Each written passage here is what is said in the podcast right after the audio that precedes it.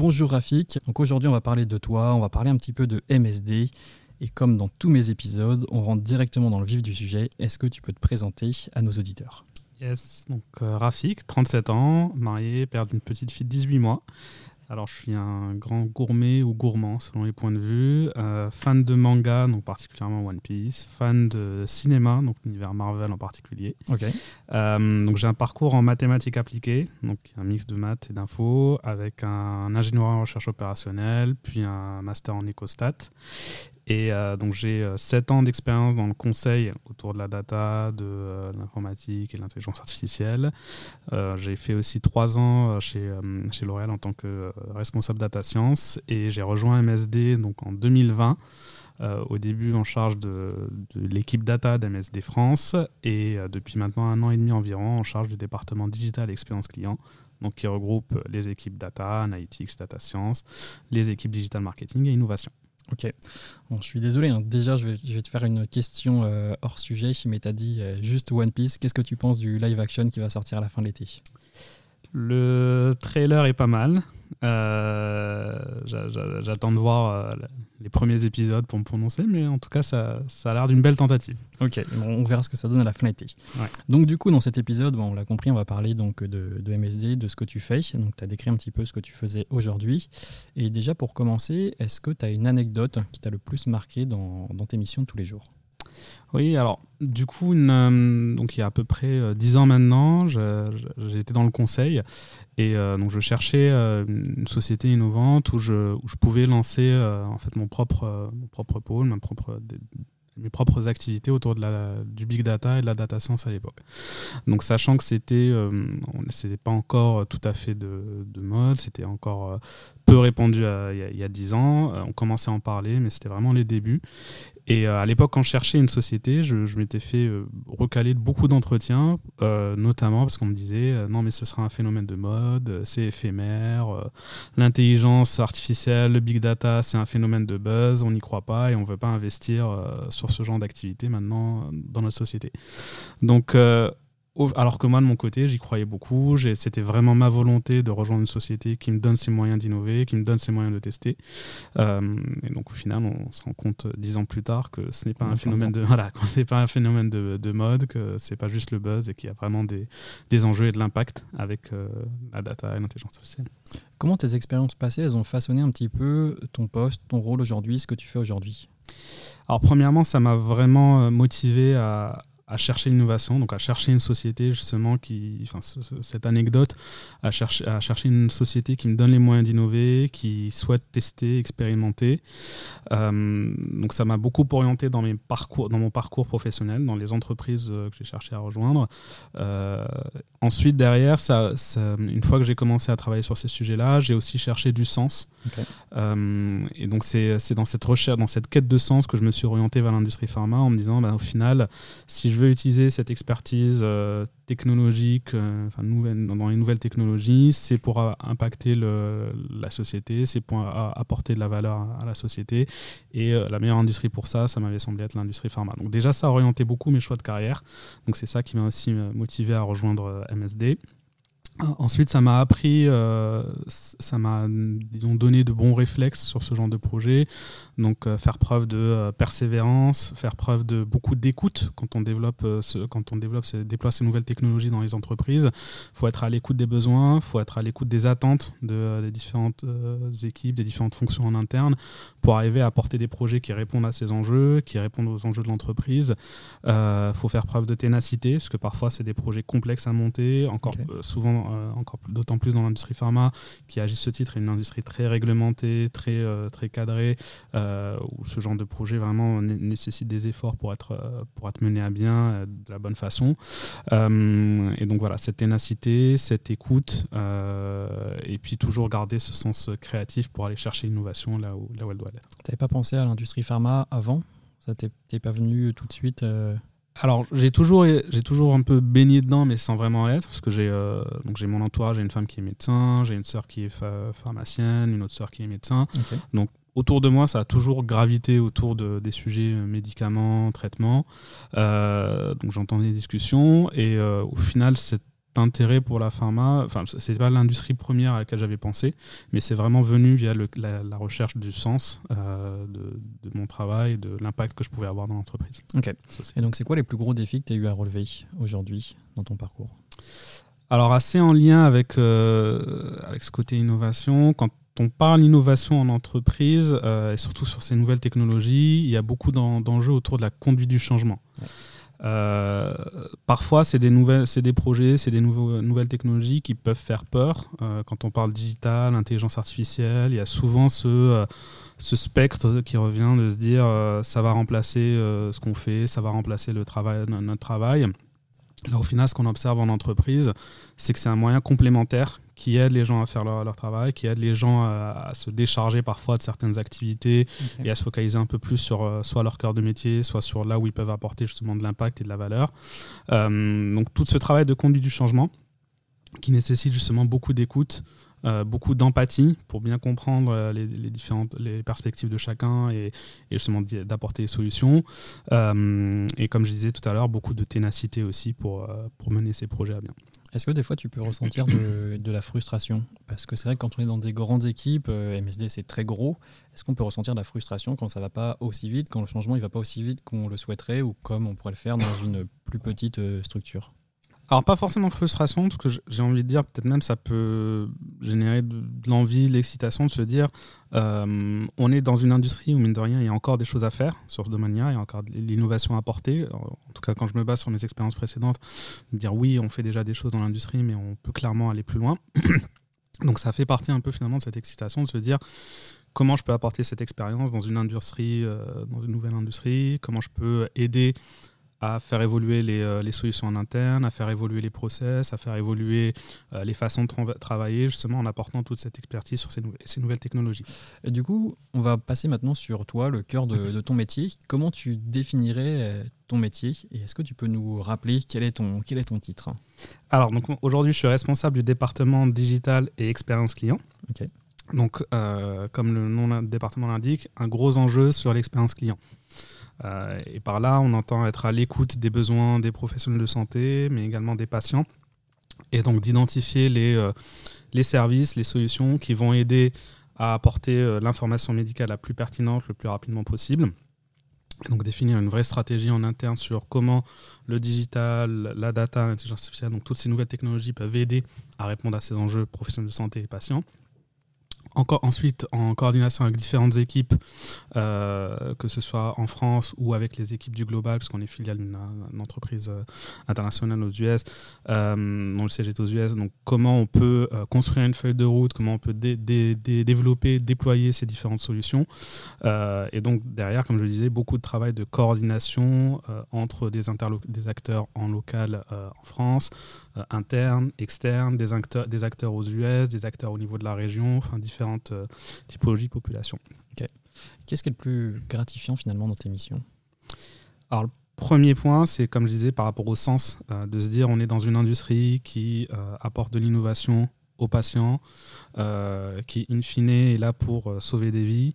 Donc, pour moi, c'est déjà le premier point gratifiant, c'est quand je me lève au quotidien de me dire je vais dans une industrie qui, dont la finalité est de sauver des vies. Euh, par rapport à ça, l'impact que moi euh, et que les différentes équipes peuvent avoir, de se dire on est là pour euh, trouver des solutions innovantes, pour, pour impacter au final en, interne la, la, stratégie de l'entreprise, faire évoluer les façons de travailler, faire évoluer les différents métiers, que ce soit des fonctions euh, marketing, médicales, euh, des fonctions euh, plutôt terrain, ou plus proches des, des, professionnels de santé, donc apporter des solutions pour faire évoluer ces, ces différentes fonctions-là. Et au final, le, le, dernier point qui n'est pas des moindres, c'est accompagner des équipes pour justement les faire grandir sur ces projets stimulants, innovants, et donc de voir des talents évoluer. Est-ce que tu as, as, un peu une recette miracle, une recette secrète pour impliquer justement tes équipes là-dedans? Leur, rappeler que c'est toujours le patient derrière, c'est toujours pour sauver des vies que, que vous travaillez. Parce que finalement, c'est vrai que quand on bosse euh, dans, bah dans, on va dire, en dehors d'un établissement de santé, on peut peut-être avoir tendance à l'oublier. Est-ce qu'il y a des choses que tu fais pour le rappeler ou est-ce que c'est justement quelque chose euh, d'intrinsèque chez, chez tous tes collaborateurs? Alors, c'est euh, ce, qui, ce qui va aider là-dessus, c'est que ce volet innovation et, euh, et, impact sur la santé, c'est intrinsèque, c'est dans l'ADN de l'entreprise, du groupe MSD. Donc, de rappeler aux différentes équipes qu'MSD est une société qui innove. Donc, on n'a pas attendu l'essor du, digital, de l'IA pour innover. C'est une société qui innove depuis plus de 130, 130 ans avec euh, des traitements et des vaccins, euh, que ce soit pour, euh, pour traiter le VIH, que ce soit pour, pour traiter le cancer, pour la vaccination sur différents, donc l'Ebola, la rougeole, différents types d'innovations. Et donc ça, c'est dans l'ADN de l'entreprise. Donc déjà, pour les collaborateurs, c'est un message fort à rappeler de se dire, vous êtes dans une entreprise qui innove. Et au sein de cette innovation, vous avez un rôle à jouer sur le volet technologique, sur le volet digital, sur le volet data, sur le volet intelligence artificielle. Donc restez à euh, ouvert d'esprit, restez à l'écoute. De, des besoins de nos patients, des besoins des professionnels de santé. Euh, coordonnez-vous avec les différents interlocuteurs en interne pour aller justement écouter ces besoins, pour aller capter les besoins et derrière définir des solutions euh, où les nouvelles technologies peuvent, peuvent impacter, peuvent répondre à, des besoins. C'est comme ça qu'on s'y Comment tu qualifierais, est-ce que tu arrives à mesurer un petit peu l'impact que tu peux avoir sur euh, l'organisation MSD France et peut-être même au global? Alors sur, euh, sur l'organisation MSD France, le moyen de mesurer au final, c'est de mesurer l'impact qu'on a auprès des professionnels de santé auprès des patients. Combien de est-ce qu'on a réussi à améliorer la transmission de l'information médicale aux professionnels de santé, euh, que ce soit en matière de, délai de transmission, euh, en matière de quantité d'informations médicales qu'on a réussi à leur transmettre? Dans un monde où on, est tous euh, noyés par un tas de communications, par un tas d'informations. Les professionnels de santé en font partie. Euh, eux-mêmes sont submergés d'informations. Donc comment on s'assure qu'on arrive à passer les bons messages via le bon canal au bon moment auprès de, de tous les professionnels de santé? Parce que derrière, il y a des enjeux critique de se dire sur des, un monde, mine, de rien, de, traitement et de vaccins qui évolue très vite, comment on s'assure que tous les professionnels de santé et le grand public soient au courant des dernières innovations le plus vite possible, parce que derrière, encore une fois, c'est des, des, vies en plus qu'on peut sauver. Donc ça, c'était le, le, premier point clé pour mesurer l'impact, euh, le volume et le délai de transmission de l'information. Euh, et ensuite, j'ai envie de dire, c'est le niveau de satisfaction des professionnels et des patients qu'on va chercher à mesurer euh, autour de nos, différentes aires. Donc justement, par rapport, par rapport au digital, par rapport à l'expérience patient, comment tu définirais une bonne expérience patient et peut-être même à l'échelle plus large, une bonne expérience avec les professionnels de santé?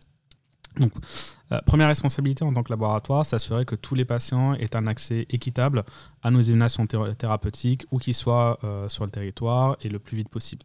Donc, en lien avec ça, on a une responsabilité de communiquer, de s'assurer que l'information euh, médicale soit connue et maîtrisée de tous les professionnels de santé. Et je dirais une bonne expérience au final professionnel de santé, c'est un, professionnel de santé qui est au courant le plus vite possible de nos innovations par le canal qui lui convient et qui le traduit derrière par euh, euh, une bonne connaissance des traitements et euh, par une bonne satisfaction vis-à-vis de son expérience chez MSD. et derrière, ça se reflètera forcément auprès des patients qui du coup auront accès à nos innovations thérapeutiques de la meilleure façon et le plus vite possible. Qu'est-ce que vous essayez d'améliorer avec le digital, justement sur cette expérience patient? Ce qu'on va chercher, c'est encore une fois l'engagement de nos professionnels de santé, leur connaissance euh, de, nos, de, nos, traitements, leur connaissance de, de nos vaccins, euh, les bonnes pratiques, les, euh, donc toute l'information médicale que l'on peut leur apporter autour, et, et, leur proposer également des services autour de la molécule, donc les fameux services Beyond the Pill, pour améliorer le, le, parcours patient, pour des, des, outils aussi d'aide à la décision pour les professionnels de santé et ce genre de services. Comment tu vois, peut-être si tu prends à l'échelle un peu plus globale, comment tu vois justement cet impact du numérique pour la relation entre patient et euh, laboratoire. Comment ça a transformé un petit peu tout ça? Bah, C'est un, un, accélérateur dans le sens où euh, ça permet de transmettre l'information plus rapidement, d'être euh, plus réactif dans l'administration des, l'administration des, des, soins. être aussi, on, on l'a vu avec, notamment avec le, à l'époque avec la crise de la Covid où le grand public est de plus en plus sensible aussi à l'information médicale. Donc le digital est aussi un moyen pour euh, transmettre, pour communiquer, y compris à du grand public, euh, ce qui se fait, quelles sont les innovations qui existent, euh, démystifier, simplifier aussi, expliquer, donc beaucoup de pédagogie auprès du grand public d'un côté, et accompagnement des professionnels de santé pour qu'eux-mêmes aient les bons messages et les bonnes informations. Ok. Qu'est-ce que ça veut dire pour toi l'innovation? L'innovation, c'est c'est tout. alors déjà, premièrement, c'est plus qu'un mot. Donc chez, euh, chez MSD, c'est vraiment, encore une fois, une façon de travailler, c'est dans l'ADN du groupe. Euh, euh, c'est une façon de faire qu'on diffuse auprès de l'ensemble des collaborateurs et sur laquelle on incite tous nos collaborateurs, y compris dans, dans mon département. c'est une méthode, c'est aussi une façon de penser, de se dire on, on va chercher des, des nouvelles solutions, on va, on va essayer de, de répondre à des problèmes de manière euh, créative euh, et de ne pas se, euh, enfin comme on peut l'entendre souvent, se braquer sur on a essayé, on peut pas faire, ça ça marche pas. Donc vraiment de toujours être dans la recherche de solutions, de d'être à l'affût aussi de ce qui se fait en, externe dans d'autres industries parfois pour se dire qu'est-ce qu'on peut répliquer dans notre industrie, qu'est-ce qu'on peut déployer dans l'industrie pharmaceutique et dans notre entreprise. Parce que pareil, un petit peu pareil que sur la question de l'impact, on va dire de comment tes équipes se rappellent qu'elles travaillent pour les patients derrière. Sur l'innovation, est-ce que tu mets des choses en place particulières pour euh, maximiser, on va dire, le, potentiel innovant de tes équipes? Alors, on, a des. Euh, ce qu'on fait en interne, c'est qu'on a des. Euh, déjà, au sein de mon département, on a des sessions de, brainstorming, alors, au moins deux à trois fois dans l'année, avec toutes les équipes du département. Et parfois, on invite également d'autres équipes pour réfléchir, identifier des nouvelles solutions. Donc ça, c'est un espèce de rituel euh, sanctuarisé pour euh, dédier du temps à l'innovation. Euh, on, fait en sorte aussi que les, les différents collaborateurs aient du temps dédié à de la veille. Euh, pour être à l'écoute, comme je disais, de ce qui se fait euh, en matière d'innovation, euh, que ce soit dans l'industrie ou en dehors de l'industrie pharmaceutique. et on a également beaucoup de temps de partage avec les, différentes fonctions et différents départements MSD France pour justement être à l'écoute des, besoins de, des patients, des professionnels de santé et faire matcher finalement ce travail de veille avec les besoins que l'on peut avoir. C'est quoi les dernières innovations que, que tu as pu faire sortir de, ton cerveau avec tes équipes? Alors du coup, euh, je, vais, donner deux trois exemples. Euh, le premier, c'est une solution de euh, donc on parle de faire passer l'information médicale le plus vite par le meilleur canal au meilleur moment. donc on a construit une solution là-dessus avec l'intelligence artificielle pour en co-construction avec différentes équipes MSD France, donc que ce soit des équipes euh, terrain qui sont plus près, euh, le plus en contact avec les professionnels de santé, ou des équipes plutôt au siège qui justement construisent, nourrissent cette information médicale. Donc on a co-construit une solution à base d'intelligence artificielle pour euh, recommander le meilleur canal pour transmettre l'information le plus vite possible euh, que ce soit digital ou, en, euh, ou via des collaborateurs terrain, auprès de l'ensemble de nos professionnels de santé. Donc ça, c'est un outil qui a été co-construit avec une très forte adoption justement grâce à ce côté collaboratif dans sa construction. Le deuxième outil, toujours dans, enfin le deuxième exemple, toujours dans une logique de co-construction, c'est un, donc c'est un service qu'on a co-construit cette fois avec certains établissements euh, où, grâce à une collaboration pareil terrain, donc qui, qui, sont en contact avec ces établissements et une collaboration des expertises en, en analyse de données et en digital dans, mes équipes, euh, on a réussi à construire une solution qui a permis de réduire le temps d'attente autour de nos traitements dans certains établissements. Et donc là-dessus, ça a permis, c'est aussi pareil dans ce côté sens, on voit l'impact direct auprès de nos patients parce qu'on a réussi à réduire leur temps d'attente dans les hôpitaux, de jour. Hyper clair. J'ai une question qui va peut-être concerner plus spécifiquement justement les, les chargés d'innovation peut-être dans d'autres laboratoires, euh, d'autres euh, établissements de santé, etc. C'est est-ce que tu as des principes particuliers en termes de leadership?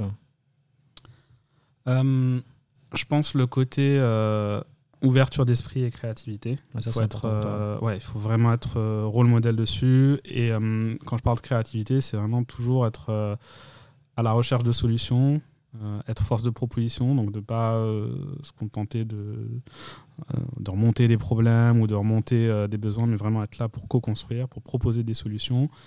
le côté aussi prise de recul, prise de hauteur qu'on peut avoir parfois dans qu'il faut avoir.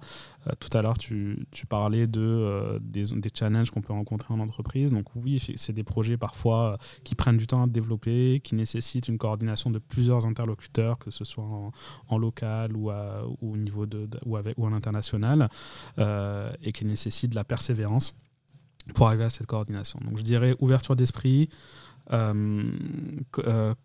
force de proposition, ténacité, persévérance et toujours prise de recul, prise de hauteur sur les différentes situations. Est-ce que tu t'es formé sur ces sujets-là ou est-ce que tu les avais un peu naturellement?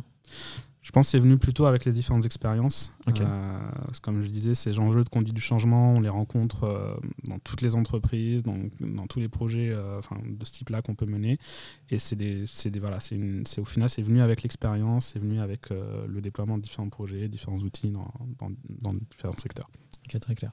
maintenant, on va parler un petit peu bah, justement à l'échelle encore plus globale. Donc, tout ce numérique, on sait qu'il change tout. On sait qu'il change tout dans la santé parce qu'on était peut-être un petit peu en retard sur ces thématiques-là. Quelles sont les perspectives à tes yeux euh, du numérique? Euh, Je pense de plus en plus de, de services numériques au service vraiment euh, entre les mains, je dirais, et, euh, pour aider, faciliter le quotidien des professionnels de santé et des patients. Donc que ce soit euh, des solutions d'aide à la décision pour les professionnels de santé, parce qu'on est dans des innovations thérapeutiques qui vont évoluer, de, enfin qui évoluent de plus en plus vite. Donc on peut être parfois perdu, même si on a accès à l'information au bon moment, on peut être perdu sur quel choix, euh, quel, traitement, quel, dosage. Enfin, donc voilà, accompagner les professionnels de santé sur ce type de, décision euh, via justement des services numériques. Accompagner aussi sur plus d'aide au dépistage, il euh, des solutions numériques, plus d'aide au diagnostic, et euh, des services aussi auprès des patients pour les accompagner dans leur traitement, pour euh, simplifier leur traitement, pour euh, parfois réduire la, entre guillemets, la pénibilité autour de leur traitement, donc au travers de solutions numériques. Très clair. Tu le sais, sur le podcast, on fait passer beaucoup de startups, même principalement des startups. Là, je m'intéresse de plus en plus aux grands groupes et tu es le premier un petit peu à innover euh, ce nouveau format. Mais quel conseil tu donnerais à une startup, à une plus jeune entreprise en santé qui veut améliorer son expérience digitale pour euh, ses patients ou pour les professionnels de santé avec qui elle travaille?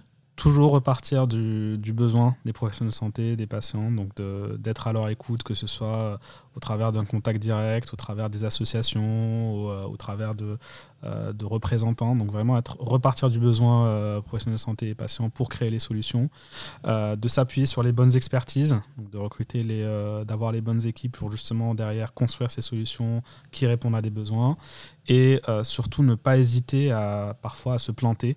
Donc accepter, enfin voilà, parfois c'est des projets qui prennent du temps, qui qui ne vont pas aller jusqu'au bout, donc de ne pas hésiter à arrêter des projets si on se rend compte qu'ils ne vont pas répondre à un besoin ou qu'ils ne vont pas aboutir.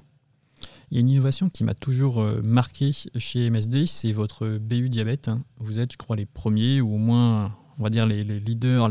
Vous êtes vraiment innovants sur ce sujet-là. Vous avez euh, supprimé les visiteurs médicaux, je crois, sur la BU diabète, si je ne me trompe pas.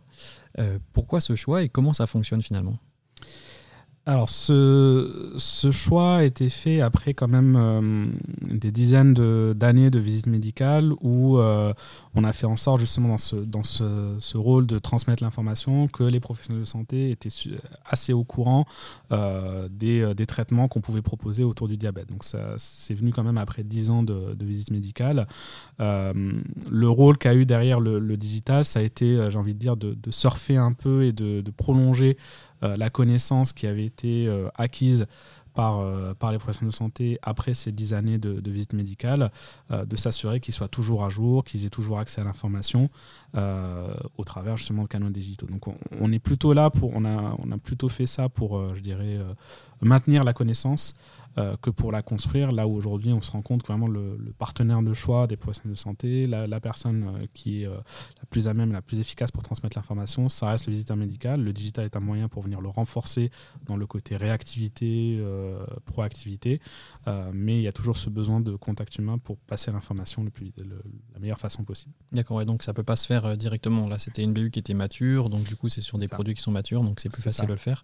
C'est intéressant parce que je crois, bon, arrête-moi si je dis des bêtises, mais euh, il y a plutôt des labos qui ont tendance à presque éteindre les BU quand ils arrivent sur des produits matures, et donc du coup ils n'ont plus rien derrière, et du coup vous l'avez transformé finalement en digital pour maintenir ce lien avec euh, les pros de santé.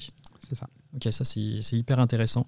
Et peut-être euh, comment, tu, comment tu vois le, bah, quelles actions concrètes vous mettez justement pour renforcer le lien avec le professionnel de santé, avec le digital?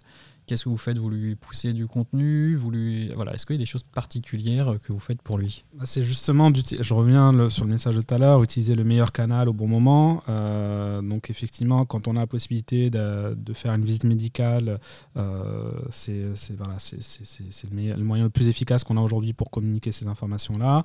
Euh, mais quand on n'a pas la possibilité ou quand on a un enjeu de temps, de passer l'information, bah, ça peut se faire via les canaux digitaux, donc que ce soit des emails, que ce soit inciter les, les, professionnels de santé, leur proposer des contenus sur nos différents sites pour justement leur communiquer cette information médicale, donc de, passer par les différents canaux digitaux qu'on peut avoir pour leur communiquer ces informations.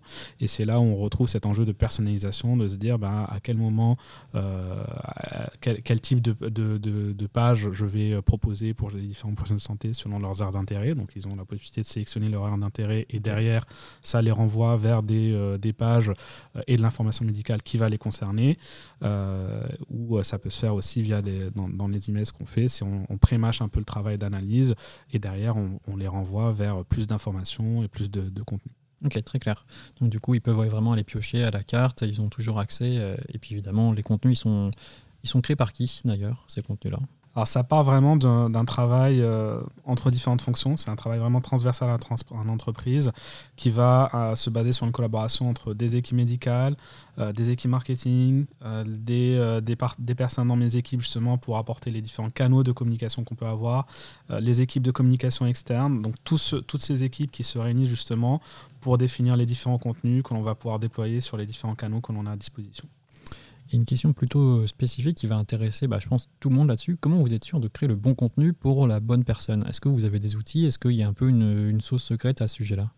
Justement, là-dessus, on va, on va beaucoup se baser sur les retours que l'on peut avoir de, la part des professionnels de santé, euh, que ce soit des retours au travers des équipes, euh, des équipes terrain qui sont en contact, ou euh, des retours que l'on peut avoir sur les différents canaux que l'on a, donc des, des, notes de satisfaction, des indicateurs d'engagement des professionnels de santé sur les différents canaux qu'on a. Et on va vraiment chercher à structurer un parcours omnicanal personnalisé pour chacun des professionnels de santé pour lui apporter l'information au meilleur moment via le meilleur canal, de la manière la plus fluide possible. Et là-dessus, on se base aussi sur les, différents, les différentes métriques que l'on a sur ces canaux.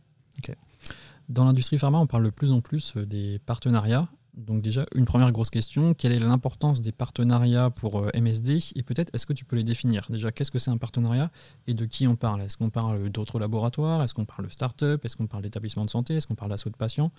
Donc euh, voilà, une question générale et une question un peu plus concrète derrière.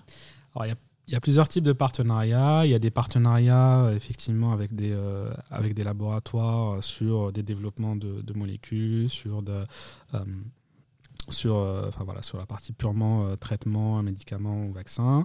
il y a des partenariats aussi avec des, bah, comme je le disais tout à l'heure, avec des, des agences pour justement euh, créer cette information médicale, pour créer tous ces contenus que l'on va derrière communiquer. Euh, on peut avoir aussi des partenariats avec euh, des, associations, différentes sociétés qui vont nous permettre de, nous aider à, à, développer des solutions car soit on n'a pas les connaissances, l'expertise en interne, soit, on a besoin de ces sociétés pour justement apporter de la valeur, des solutions dans le cadre euh, de, la réglementation euh, de notre industrie. Euh, et on peut avoir parfois des, des, partenariats aussi avec des sociétés de services, avec des startups, pour développer des solutions, que ce soit d'intelligence artificielle, digitale. Je suis toujours friand de, de, de, concret, forcément tu as dû le voir. Est-ce que tu as un exemple de partenariat réussi que vous avez mis en place avec MSD alors du coup, euh, je parlais de société de service, donc euh, typiquement ce, euh, toute cette logique de communiquer la meilleure info via le meilleur canal au bon moment, donc ça, ça, s'est fait en collaboration avec une société de service en, donc en tout ce qui est en data et intelligence artificielle. Donc on a travaillé avec un partenaire externe là-dessus qui, qui, est venu renforcer les équipes en interne. on a aussi des partenariats à, succès bah, justement avec toutes ces agences qui nous aident à créer cette, euh, cette à structurer ces contenus autour de notre information médicale. Donc ça aussi c'est un deuxième exemple de, partenariat qui marche bien. Euh, on arrive à créer des partenaires avec euh, une agence sur par air thérapeutique par exemple, qui va nous, structurer tout le contenu et qui du coup deviendra de plus en plus pertinent dans, dans les contenus qu'ils proposent parce qu'ils comprendront de mieux en mieux les enjeux, ils comprendront de mieux en mieux nos aires thérapeutiques et, donc ils sont de plus en plus pertinents dans le format et dans le, le contenu. Euh, donc voilà, c'est deux, deux, exemples de partenariats qui ont, bien, qui ont bien fonctionné et qui nous servent au quotidien. Le sujet euh, qu'on ne peut pas éviter, bon, je l'ai posé à toutes les startups euh, quand c'était le moment et je ne l'ai jamais posé encore à un labo. Quel a été l'impact du Covid sur toute votre activité et surtout sur le, digital et le numérique? Bah, Clairement, ça a été un, accélérateur, euh, accélérateur pour l'adoption, un accélérateur pour développer ces différents services.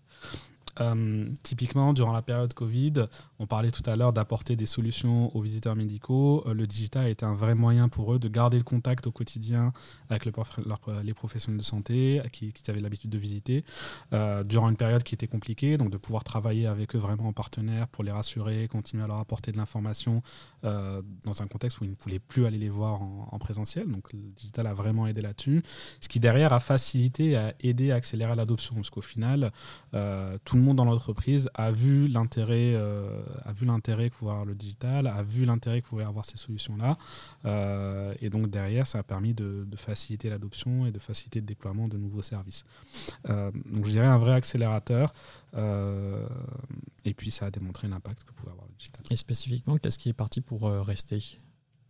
Bah, J'ai envie de dire tout ce qui avait été développé avant Covid et qui a été utilisé. Donc tous les canaux digitaux de communication, euh, tous les euh, canaux de digitaux de diffusion de l'information médicale.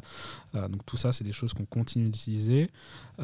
les services qui ont été co-construits, tout à l'heure je donnais l'exemple du service co-construit avec les, les, visiteurs médicaux pour les aider à communiquer la meilleure information au meilleur moment pour chacun des professionnels de santé qu'ils pouvaient rencontrer. Donc ça, c'est des services qui sont amenés à rester. et j'ai envie de dire, toute la dynamique d'innovation et d'exploration d'outils, de, services euh, numériques, c'est quelque chose qu'on a qu'on perpétue et qu'on continue à post-Covid. Donc tu trouves que les professionnels de santé sont peut-être encore plus ouverts à ces outils-là qu'avant sur l'utilisation, sur euh, l'usage aussi? Parce que ça c'est une autre, euh, autre grosse question. S'ils sont faits de manière pertinente, et c'est là où euh, c'est là aussi le rôle que l'on a, de s'assurer qu'ils ne soient pas noyés sous l'information, parce qu'encore une fois, ils reçoivent beaucoup de communication, beaucoup d'informations, comme nous tous au quotidien. Et donc c'est aussi notre rôle de, si on arrive à justement à leur communiquer la meilleure info via le meilleur canal au meilleur moment, clairement, on a vu qu'ils étaient preneurs et que ça les aidait au quotidien. Et petite dernière question pour terminer, si toi tu pouvais te donner un conseil du toi de l'époque qui te, qui te lance, qu'est-ce que tu te donnerais euh, comme conseil? De rapidement rencontrer tous les métiers, toutes les fonctions qui existent dans l'industrie pharmaceutique, parce que c'est assez spécial quand même comme, euh, univers. Et euh, euh, il y a du scientifique, il y, a du parcours scientifique, du parcours plutôt ingénieur. C'est assez vaste finalement de rencontrer toutes les équipes pour bien comprendre les différentes fonctions qui collaborent dans, l'industrie et du coup derrière comment on peut foncer et oser proposer plus de solutions et plus rapidement euh, à l'ensemble des fonctions dans le Donc toi, tu as pris ton bâton de pèlerin, tu es allé voir un petit peu tous les, tous les métiers chez MSD pour voir comment ça fonctionne Je l'ai fait, mais j'aurais pu le faire plus vite. Ok, ça c'est intéressant. En vrai, c'est un, un, vrai conseil euh, hyper concret, du coup, même pour ceux qui arrivent maintenant dans des, dans des grosses boîtes ou dans des plus petites boîtes. Donc on, va le garder comme conseil de la fin. Merci beaucoup Rafik pour cet épisode. Et puis ben, on va suivre toutes les innovations que vous allez continuer à sortir chez MSD avec grand plaisir. Merci. À bientôt. À bientôt.